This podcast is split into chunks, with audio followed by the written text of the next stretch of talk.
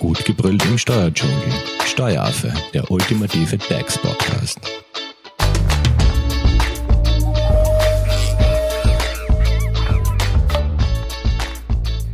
Hallo und herzlich willkommen beim Steueraffen.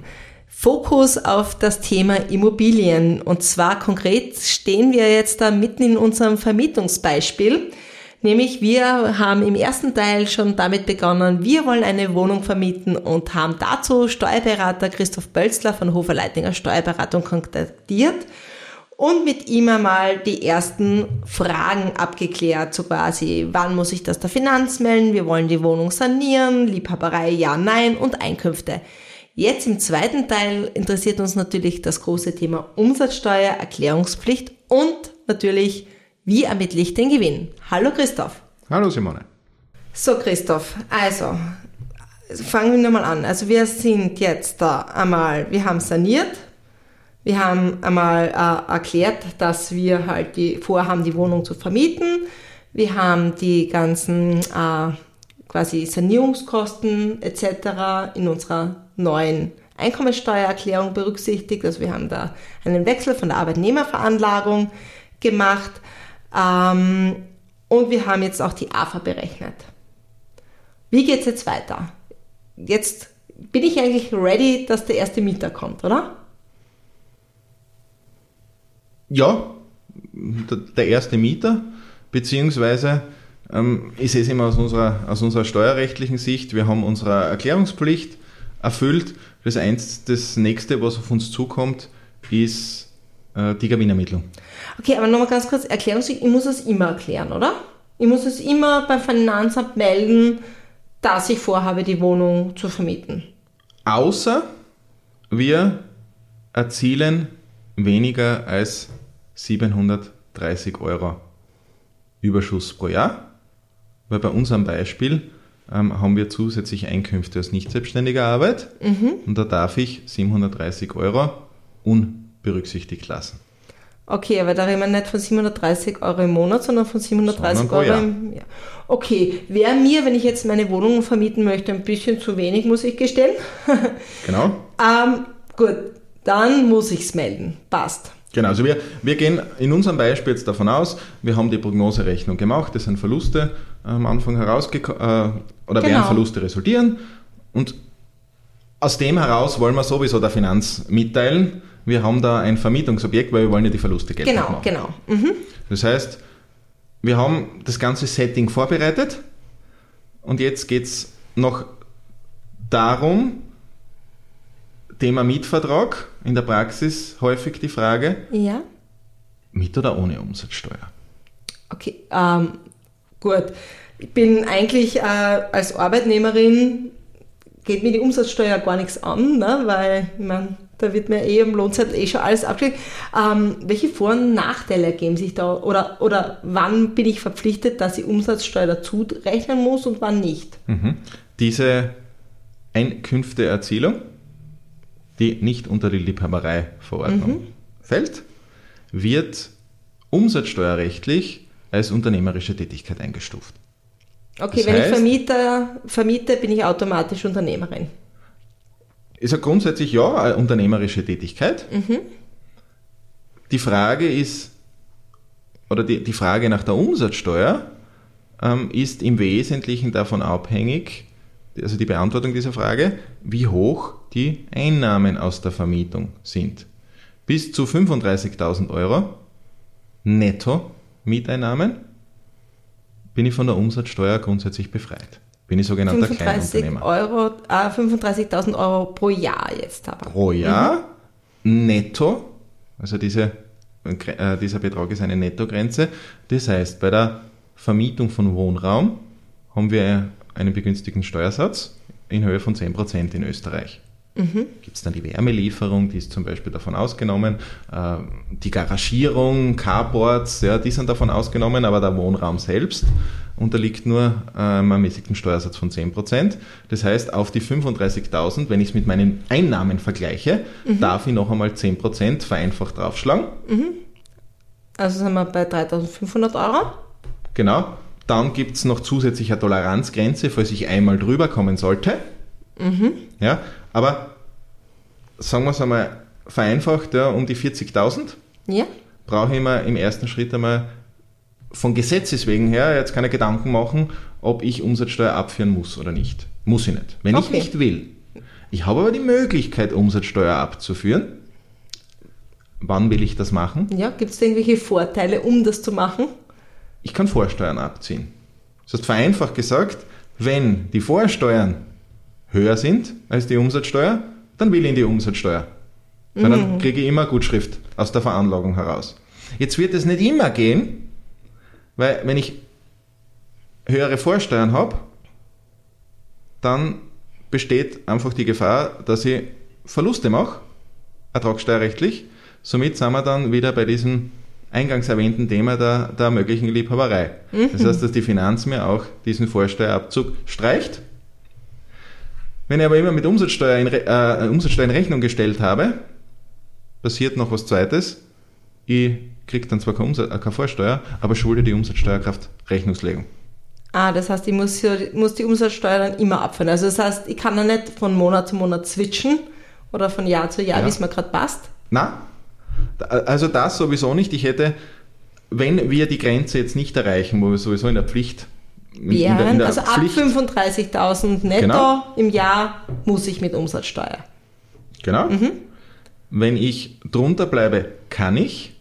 Wenn ich mich entscheide, mit Umsatzsteuer zu verrechnen, dann bin ich zumindest fünf Jahre gebunden. Nach fünf Jahren könnte ich dann wieder einen Switch zum Kleinunternehmertum, das heißt zur Brutto-Netto-Fakturierung. Christoph, das Machen. heißt aber im Mietvertrag, wenn ich sage, dass, da muss ich dann inklusive oder exklusive Umsatzsteuer angeben.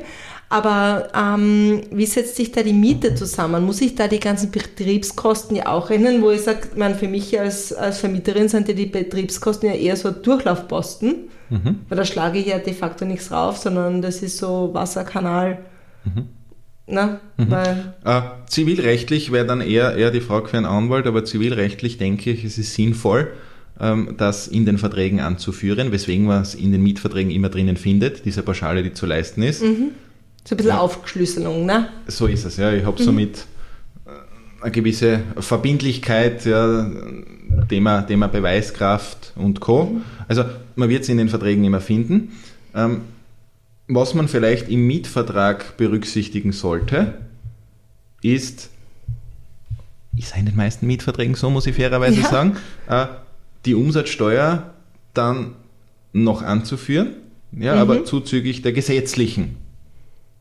Das Ja. heißt, die 10% dann oder, oder 20% oder wie viel? Je, je nachdem. Okay. Ja, ähm, wenn ich den Vertrag nicht bereits so konzipiere, dass der alle Rechnungsmerkmale enthält, dann habe ich ja die Möglichkeit, später einmal wieder von der Umsatzsteuer zurückzutreten.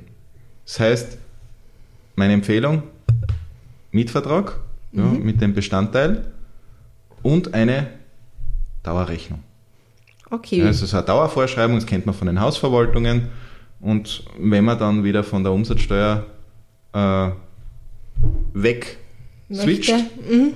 Ja, dann ändert sich im Endeffekt die Dauervorschreibung und dann steht drauf Kleinunternehmer im Sinne des Umsatzsteuergesetzes. Das heißt aber, wenn ich sage, ich habe ja jetzt vorher ja, wenn wir bei unserem Beispiel bleiben, äh, ich habe ja ordentlich saniert. Da wurden, ich habe da Unternehmen beauftragt, die haben das natürlich alles mit Umsatzsteuer in Rechnung gestellt. Wenn ich jetzt sage, okay, ähm, ich habe schon vor, ich bin vielleicht jetzt nicht ganz an der 35.000 Euro Grenze, aber weil ich ja jetzt so viel bei der Sanierung investiert habe, wird sich jedenfalls für mich auszahlen, da mit Umsatzsteuer zu verrechnen, damit ich mal von den Sanierungsgeschichten die Vorsteuer ziehen kann? Oder geht es dann nicht mehr? Oder ist es dann erst ab dem Zeitpunkt, wo ich ja meinen ersten Mieter habe und die erste Rechnung ausgestellt habe? Ah, ab dem Zeitpunkt, ab dem ich eine Vermietungsabsicht manifestiere, beziehungsweise manifestieren kann, ab dem Zeitpunkt habe ich den Vorsteuerabzug. Das heißt, auch von den ganzen Sanierungen kann ich mir die Vor Vorsteuer dann ziehen. Richtig. Okay, würde dann in meinem Sinn, äh, in meinem Fall Sinn machen. Rechnet man sich durch, weil man muss berücksichtigen, ich habe zumindest eine fünfjährige Bindungsfrist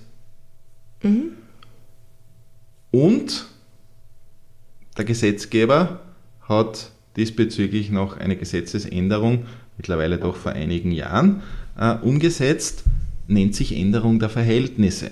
Das heißt, wenn diese Sanierung als umsatzsteuerrechtliche Großreparatur zu werten ist, dann habe ich einen Beobachtungszeitraum von 20 Jahren. Das heißt, ich hole mir jetzt zum Beispiel 20.000 Euro Vorsteuer mhm. aus dieser Sanierung, sage nach fünf Jahren, tschüss, liebe Umsatzsteuer. Brauche ich nicht mehr. Brauche genau. ich nicht mehr, ich bleibe unter den 35.000 Euro. Dann sagt der Gesetzgeber, okay, ist zulässig, die fünf, Jahr, fünf Jahresfrist ist eingehalten, aber da hat es eine Großreparatur gegeben. Von dieser Großreparatur hätten wir bitte gern jedes offene Zwanzigstel wieder zurück. Oh, okay. Das heißt, da kommt eine sogenannte Vorsteuerberichtigung zum Tragen. Sagen wir, das war zwei Jahre Anlauf, fünf Jahre. Das heißt, nach einem Zeitraum von sieben Jahren müsste ich 13 Zwanzigstel dieser Vorsteuer zurückzahlen, also ein bisschen mehr als die Hälfte. Ist dann wieder. Okay, ist, ist eine Berechnung, ja, man muss es ja? durchrechnen. Mhm. Ab wann macht es Sinn, umzusteigen? Mhm. Weil ich halt immer berücksichtigen muss, ich muss dafür Umsatzsteuer laufend abführen. Bei Wohnraum habe ich halt für das meiste nur 10% die ich abführen muss habe laufend Sanierungen, ja, wo ich 20 Prozent habe, für die Hausverwaltung habe, die Verwaltungskosten sind 20 Prozent. Also ist, ist eine Berechnung, die man, die man durchführen okay, kann das heißt, und sollte. Das heißt, Umsatzsteuer, ja, nein, muss man schauen, wenn sich Vorteile ergeben, dann definitiv ja und wenn nicht, also gut. Wie geht's beim, weiter? Entschuldigung, ja? beim Anleger weil das immer ja. wieder ein Begriff ist in den Medien, ja, diese klar, Anlegerwohnung. Ja. Ähm, was ist die Anlegerwohnung? Naja, ist der Erwerb einer Wohnung mit der Intention, diese entgeltlich zu überlassen. Das heißt, ich hätte so eine Anlegerwohnung. Also in meinem Fall wäre so eine typische Anlegerwohnung. Ja, dort erwirbt man die Wohnung mhm. sogar mit Vorsteuerabzug. Ah. Das heißt, das ist das, was man in den Inseraten findet. Anlegerpreis und dann gibt es den Endkundenpreis. Der Anlegerpreis ist entsprechend günstiger, weil ich da einfach die Vorsteuer bereits mhm. lukrieren kann. Das ist jetzt das, ähm, wir haben das Beispiel der Sanierung gebracht. Ja, jetzt, jetzt sanieren wir nicht in dem Beispiel, der Anleger saniert nicht, sondern der erwirbt. Mhm. Das ist im Endeffekt das gleiche Szenario. Der könnte dann auch nach fünf Jahren wieder rückoptieren, nur müsste er dann eine entsprechende ja, Lawine an Vorsteuern die Vorsteuerberechtigung ne? zurückzahlen. Ja. Du bist auf der Suche nach einem Steuerberater? Dann bist du bei Hofer Leidinger Steuerberatung gut aufgehoben. Nutze jetzt die Möglichkeit eines kostenlosen Erstgesprächs. Denkbar machbar. Mehr dazu unter www.hoferleidinger.at. Okay, und ähm, worum es jetzt eigentlich dann mir als Vermieterin geht, wie viel schaut letztendlich an Gewinn raus? Das heißt, wir haben jetzt das Ganze durchexerbiert. Jetzt da geht es darum, ich will ein bisschen ein Cash-Retour haben. Na? Ich vermiete, mit, wie ermittle ich den Gewinn? Woher weiß ich, wie viel ich jetzt wirklich unterm Strich am Plus erhalte? Ja, in dem Bereich bewegen wir uns ähm, im Zufluss-Abflussbereich. Das heißt, die Mieteinnahmen werden nach Zufluss erfasst. Mhm. Kann ich würde es jetzt nennen, äh, ja, Brutto- oder Netto-Methode wählen, ähm, in dem Sinn, dass die Betriebskosten ja, als Durchläufer betrachtet werden können. Mhm. Oft haben wir Miteinnahmen, also Hauptmietzins, die Betriebskosten getrennt, ja, wenn wir mit Umsatzsteuer spielen, nach den Steuersätzen, also 20 Prozent zum Beispiel die, die Carports, Garagierungen, Lieferung von Wärme, 10 Prozent die Hauptmiete, der Hauptmietzins mhm. und die Betriebskosten. Von dem ziehe ich wieder Werbungskosten ab. Eine der wesentlichen Posten in vielen Fällen die Abschreibung, mhm. die ich, wie gesagt, mit 1,5% vom Gebäudewert errechne. Technisch, also ich könnte auch eine geringere technische Nutzungsdauer nachweisen, da brauche ich aber einen Gutachter, das heißt in vielen Fällen rentiert okay. sich nicht. Mhm. Das heißt, wir bleiben bei unseren 1,5 Prozent, habe dann die Betriebskosten, die bezahlt worden sind, mhm. die ich wieder abziehen darf, im Regelfall Steuerberatungskosten. Als Werbungskosten. Mhm. Genau. Notar wahrscheinlich. Ja, da, weil in den Werbungskosten nicht haben, weil laufend, Okay. fürs Laufend eigentlich keinen braucht. Das heißt, diese ganzen Kosten sind eh in der Abschreibung Mhm. alle Quote enthalten. Mm, Geldbeschaffungskosten, falls ich einen Kredit aufgenommen habe, Mhm. die dürfen bei der Vermietung anders als bei einer unternehmerischen Tätigkeit zur Gänze voll abgesetzt werden. Das heißt. Pfandrechts, Okay. Pfandrechtseintragung ist zum Beispiel ein Riesenthema, 1,2 Prozent. Mhm. Also das sind bei der Vermietung relativ große Beträge, die auch am Anfang zu, zu ähm, einem Verlust führen können. Okay. Die Zinsen und die Spesen, die laufenden, die sind wieder Werbungskosten, die Mhm. berücksichtige ich in dieser Ermittlung. Ähm, und die Rücklage, die sogenannte Instandhaltungsrücklage, die ich bei WEG-Objekten habe, also bei Wohnungen, wenn man es einmal im Das heißt, da bin ich verpflichtet als Vermieterin, das zu, zurückzulegen, dass man ein bisschen Geld für. Genau. Also die, der Verwaltung obliegt die Verpflichtung, eine ordnungsgemäße Rücklage zu, zu bilden und zu führen. Und da werden laufend ja, Beträge akkontiert, um diese Rücklage zu speisen. Und von dieser Rücklage werden dann auch Rechnungen beglichen, die das Allgemeingut sozusagen betreffen. Da hat der VWGH äh, entschieden und gesagt, bitte diese Rücklageneinzahlung, die dürft ihr nicht laufend abziehen, weil da liegt kein Aufwand, da ist kein Aufwand dahinter. Das ist einfach nur eine Geldumschichtung. Die Verausgabung, ja, okay, die ist wieder zu berücksichtigen, weil wir im Regelfall Instandhaltungsaufwand äh, haben oder Instandhaltungskosten. Diese kann ich dann in der Steuererklärung geltend machen. Wie macht man das in der Praxis? Bei einer Wohnung haben wir Hausverwaltung. Die Hausverwaltung liefert uns die Betriebskostenabrechnung. Ja, da gibt es ja so oder einen die, Jahresbericht, ne? Genau, oder die Abrechnung für die Subverwaltung, falls jetzt eine Subverwaltung ist. Und da ist immer eine Rücklagenabrechnung dabei. Und aus dieser Rücklagenabrechnung kann ich noch ablesen, welche Beträge zusätzlich Okay. geltend gemacht werden dürfen. Okay, und, und muss ich bei dieser Gewinnermittlung auch noch, ähm, weil ich ja quasi, ähm, wenn wir bei unserem Beispiel bleiben, ja eine Dienstnehmerin bin und jetzt von der Arbeitnehmerveranlagung in die Einkommensteuer gewechselt, äh, Steuererklärung gewechselt bin, muss ich da jetzt noch zusätzlich Einkommensteuer auch noch zahlen oder?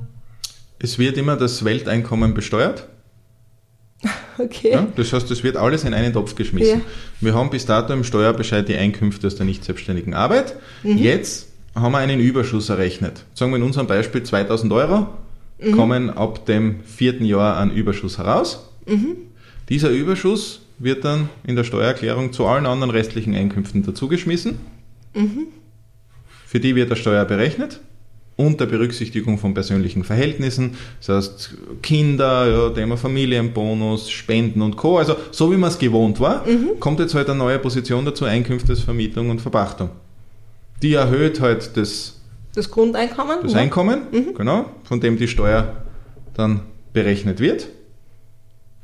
Die einbehaltene Lohnsteuer wird von dem Gesamten abgezogen und bei einem Überschuss von 2000 Euro, weil, wenn die persönlichen Verhältnisse nicht zu einer Gutschrift, einer entsprechend hohen Gutschrift führen, die 2000 Euro gesondert einer Versteuerung zuführen müssen.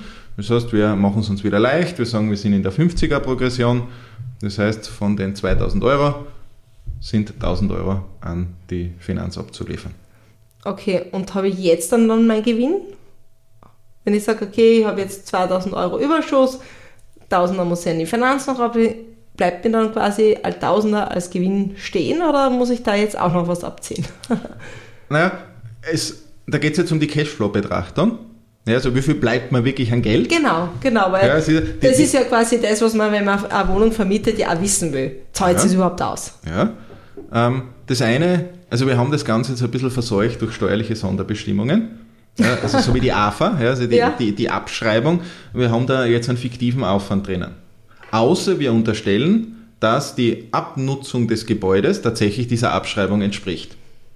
In der Vergangenheit hat es nicht zugetroffen, wenn man sich die Preisexplosionen der letzten Jahre anschaut, Ist das eh wahrscheinlich nirgendwo mehr der Fall, ne? war das nicht der Fall. Ja, man, wie es in Zukunft weitergeht, äh, werden, wir alles, ja. werden wir alles sehen. Aber rein cashmäßig, wenn ich jetzt den Erwerb der Immobilie ausklammer, ja, da muss ich mir halt für mich überlegen, ja, was für Amortisationszeit will ich dem, will ich, will ich, will ich dem unterwerfen? Ja, rein cashmäßig in dieser Periode habe ich die Mieteinnahme gehabt. Die Betriebskosten kann ich als Durchläufer, also ich nehme wirklich Ja, nur den genau. Hauptmietzins, den Rest nehme ich als Durchläufer. Dann bleibt Steuerberatung. Und ja, weiß nicht, was ist sonst noch groß.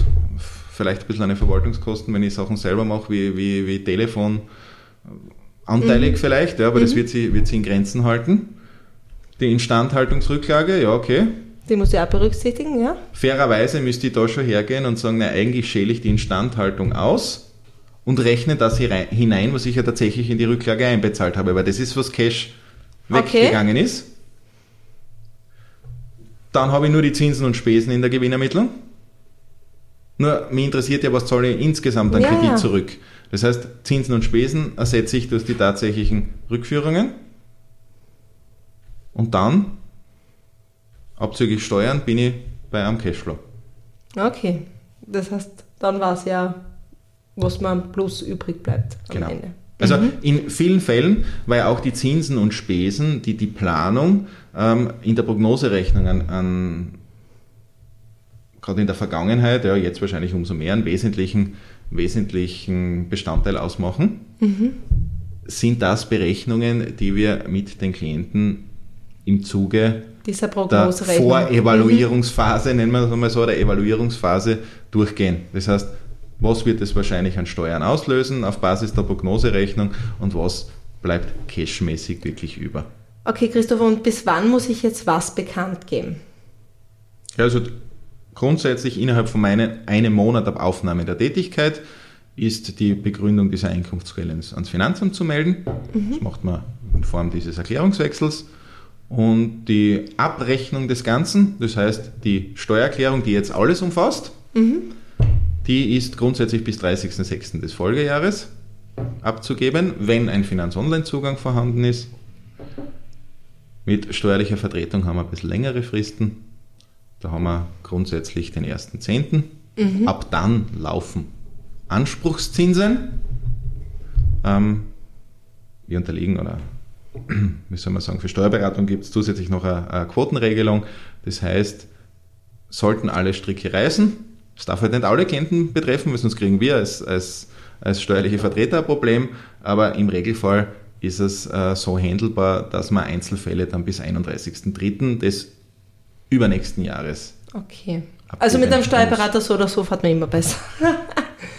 Hör Also, also raus. ich sage ja? je- jedenfalls in der Konzeption. Ja, ich glaube Mhm. schon, wenn man mit dem noch überhaupt nichts zu tun gehabt hat, ähm, ich habe nicht wenig solche Fälle äh, in der Vergangenheit auch, auch betreut, wo wir die Konzeption des Ganzen gemacht haben und Mhm. wenn sonst keine Einkünfte vorhanden sind, ja, die Klienten dieses, dieses Schema dann fortführen. Das Einzige, was ich immer mitgebe, ist, bitte passt auf, wenn wir euch nicht laufend betreuen.